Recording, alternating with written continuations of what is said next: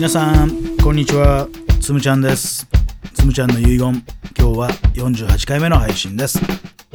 いやーなんか年末らしくなってきましたね。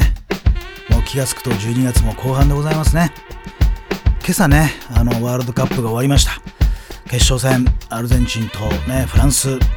まあ、死闘でしたね、まあ、最後は PK で決着ということで、まあ、アルゼンチンが優勝するというねそういう展開でした。いやメッシがすごいなと。とにかくメッシがすごいと。もうこれだけは分かりました。我々こうにわかサッカーファンが見てもいやメッシはすごいなのが分かりましたよということね、まあ、そんな、えー、印象が残っております。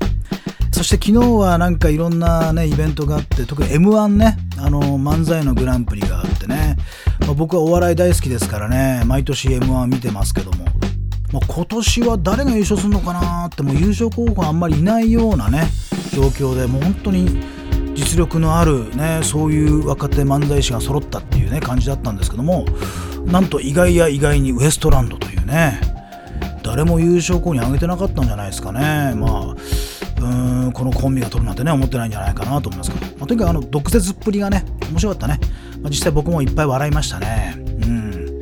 まあいい漫才かどうかは別としてとにかく笑えたと。であれだけ振り切っちゃうともうね毒舌も振り切っちゃうともうゲイだなっていうぐらいねなっておりました。まあ面白かったなっていうね昨日の M1 ねよかったなって感じね。それから昨日はほら今日はこの話をしたいなと思うんですけどね。大河ドラマがね最終回だったわけよ。見ました？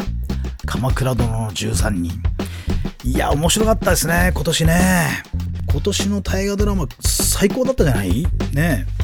まあ、三谷さんのね作品って全部面白いですけど。三谷幸喜が書いたら絶対面白いってのは分かっちゃうんだけど特に今年の「鎌倉殿の13人」はこうなんか一個こう頭一つ抜けてるぐらい面白さが違ったなっていう感じがしました。とにかくこう伏線がいっぱい敷いてあってね。でそれをこう後半になって回収していくその展開がとにかく毎回目が離せないみたいなね、えー、そんな感じで見ておりました、最終回すごかったですね、まあ、鎌倉幕府のお話なんですけど結局はね、まあ、北条家というね、まあ、家族のお話。お姉さんがね、まあ、主役をやった北条義時ねのお姉さんが北条政子ね。北条政子はねまあ尼将軍となってね、まあ、鎌倉幕府を支えていくそういうまあ偉人になっていくわけなんだけどその北条政子に渡る前に北条義時という人がいてこれこの方がねあの源頼朝からつながっていく鎌倉三大将軍の流れを上手にこの北条家にねこううまくバトンタッチさせていくそういう役割をしたんだね。いやー本当に若い頃はさなんか物語の前半は義時さんってすっごい爽やかでね素敵な若者でさ一生懸命でさ不器用でねなんかもう好感持てる以外なかったわけですよ。もう頼朝のわがままに振り回されながらもねそれをなんとか形にしていくというねえー、なんというかね、若手係長みたいな感じね。頑張ってるね、係長みたいなね、感じの彼の姿がね、非常にこう、前半はすごくこれが振りが効いてるわけですよ。ね。で、頼朝さんが亡くなってからというものはね、この鎌倉幕府を守るためにね、まあ彼はこう変貌していくわけですよね。まあ、何が変わったかというと、まあ、要するに心を売るんだね、悪魔に。もう悪魔に心を売っちゃうわけよ。もう自分の両親とかそういう道徳心とかはもう一切いらんととにかくこの鎌倉を守るために頼朝様がね作ったこの鎌倉幕府を守るために自分は命を懸けてやっていくんだっていうね。そういう覚悟をね彼はどっかで決めたんだね。そっからね物語が後半に入っていってで顔つきが変わっていくんだね。嫌な顔になっていくんですよこれが。ね目がこう暗い光を放っていくわけ。ね。もうダース・ベイダーですよ要するに。ダース・ベイダーね。こうダース・ベイダーだってほらもともとはねジェダイの騎士ですからね。ジェダイの騎士で宇宙をねこれから守っていく将来嘱望された若者だったわけよね。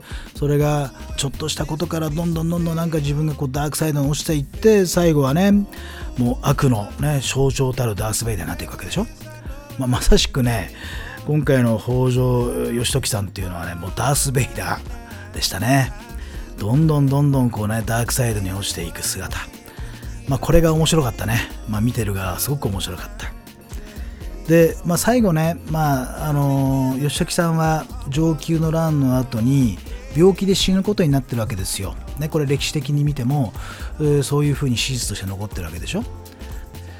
なんか上級の乱の直後だったからねなんか謎の死というふうに言われてたもんね。そういうこう死因が本当に病気だったのかっていうね謎が残ってたらしくてまあそこをねどう解釈するかが今回の肝だったんじゃないかなと思うんですけどいや最後見事でしたね。びっくりしませんでした？ラストシーン。こんな終わり方するっていう。ね。え何ですかあれ。舞台のちょっとほら難しい舞台のラストシーンってすっごいなんかええこれで終わんの？みたいな感じの時ってないですか？ねまあそんなに僕も舞台詳しくはないけどなんかそんな感じしない？なんかすっきりしない？こうハリウッド映画とはちょっと違う終わり方ね。えー、何この終わり方？みたいなね感じのこう何とも言えないこう後味がずっと残っていくようなそんなラストシーンでしたね。もう歴史に残るラストシーン。すごかったですね。義時さんがどんな風に死ぬのかというのはもう注目の的だったでしょ？ね。で一番身近な人にねやっぱりこうこう暗殺されていくわけですよね。で、まあ、直接的な暗殺の死因は毒殺だからね毒を盛られていくわけだけど毒を盛ったのは奥さんでしょ？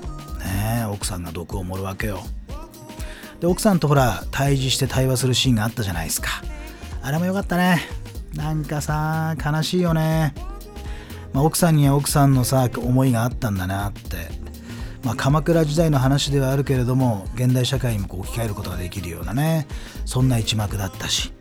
でその毒殺するための毒を用意したのが無二の親友ね三浦義村なわけでしょ、ね、これもすごいね。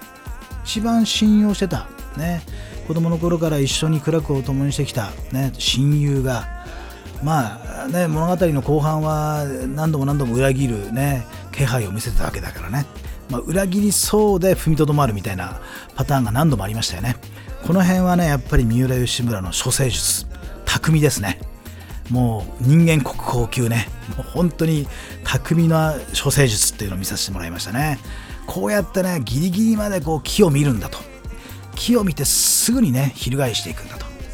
ね、朝礼誤解どころじゃないね。もう、さっき言ったことを翻すぐらいの、そういう度胸がなきゃ、諸生渡っていけないよ、みたいなね、いうのをね、三浦義村に見せてくれましたね。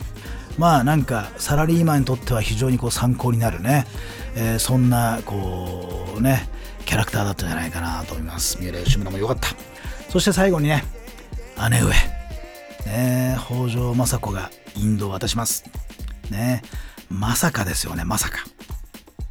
あの優しい優しい慈悲にね、溢れた北条政子。ね。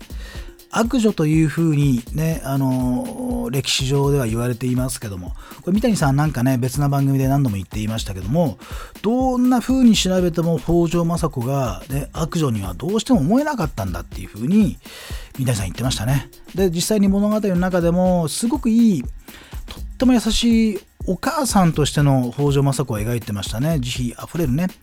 特にほらあのラストシーンの前にこうあった戦争で親を亡くした遺児たちをね孤児たちを集めてきてで、えー、その子供たちにご飯食べさせたりね武術を習わせたりしているシーンがありましたね。とってもとっても優しいシーンがありました。でその振りがとっても効いてましたね。その振りがあっての最後のラストシーンね、えー、義時との最後の1番目いやーすごかったね。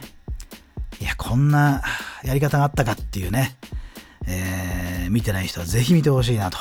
こんなやり方があるのかと。こういう暗殺の仕方があるのかっていうね、えー、驚きました。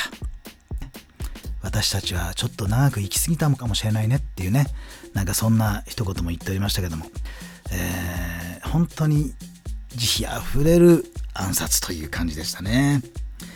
あのー、最後の最後に義時さんが言っていたこの世の怒りと呪いを全て抱えて私は地獄へ持っていくのだとねそんなことを言っていました。とにかく今ある、ね、ドロドロしている汚いもの汚れたものね見たくないものを全部俺が引き受けてやると。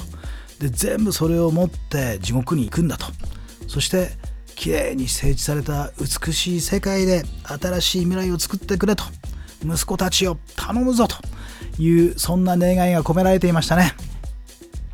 まあ父親としてはねもう理想の僕はこれね父親像じゃないかなと。この世の怒りと呪いを全て持って俺が地獄に行ってやるからその後ねこの世の中をより良くして頼むぞ息子よみたいなね。そんな願いが込められてるお話でしたね、えー、兄弟の話であり親子の話。ね。後から後からこう思いが巡らされてくるね。全然こう記憶からこう抜けて落ちていかない。そんななんか素晴らしい大河ドラマだったなっていうふうに思います。ね、まあ、今日はね鎌倉殿の13人のお話をしてしまいました。皆さんいかがだったですかね？ぜひね見てない方はぜひ見てほしいなと思います。今日はこの辺にしたいと思います。つむちゃんの遺言今日も最後まで聞いていただいてありがとうございました。